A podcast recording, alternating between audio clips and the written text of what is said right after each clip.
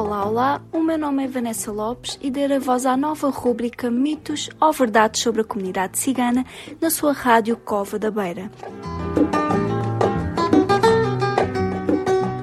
O projeto Par e Passo é promovido pela Beira Serra no âmbito do FAP, Fundo de Apoio à Estratégia Nacional para a Integração das Comunidades Ciganas e apoiado pelo Alto Comissariado para as Migrações.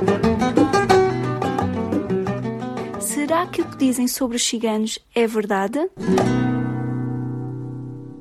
Os casamentos ciganos duram três dias ou mais. Olá, olá, estou de volta para vos fazer companhia e sejam bem-vindos a mais um programa de mitos ou verdades. Atualmente, só as famílias com condições financeiras favoráveis é que fazem casamentos de três dias. As tradições mudaram e nos dias que correm vê-se bastante a execução do casamento cigano de apenas um dia.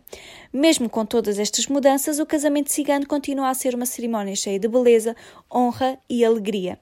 As mudas de roupa consoante a altura do dia, a mesa de bolos, os inúmeros padrinhos e madrinhas, a música, os cozinhados da família e a prova da noiva são alguns exemplos. Apenas alguns pontos inesquecíveis de um casamento cigano. Mantemos as tradições, mas com uma duração da festa menor. Esta foi a rúbrica de hoje. Até ao próximo programa.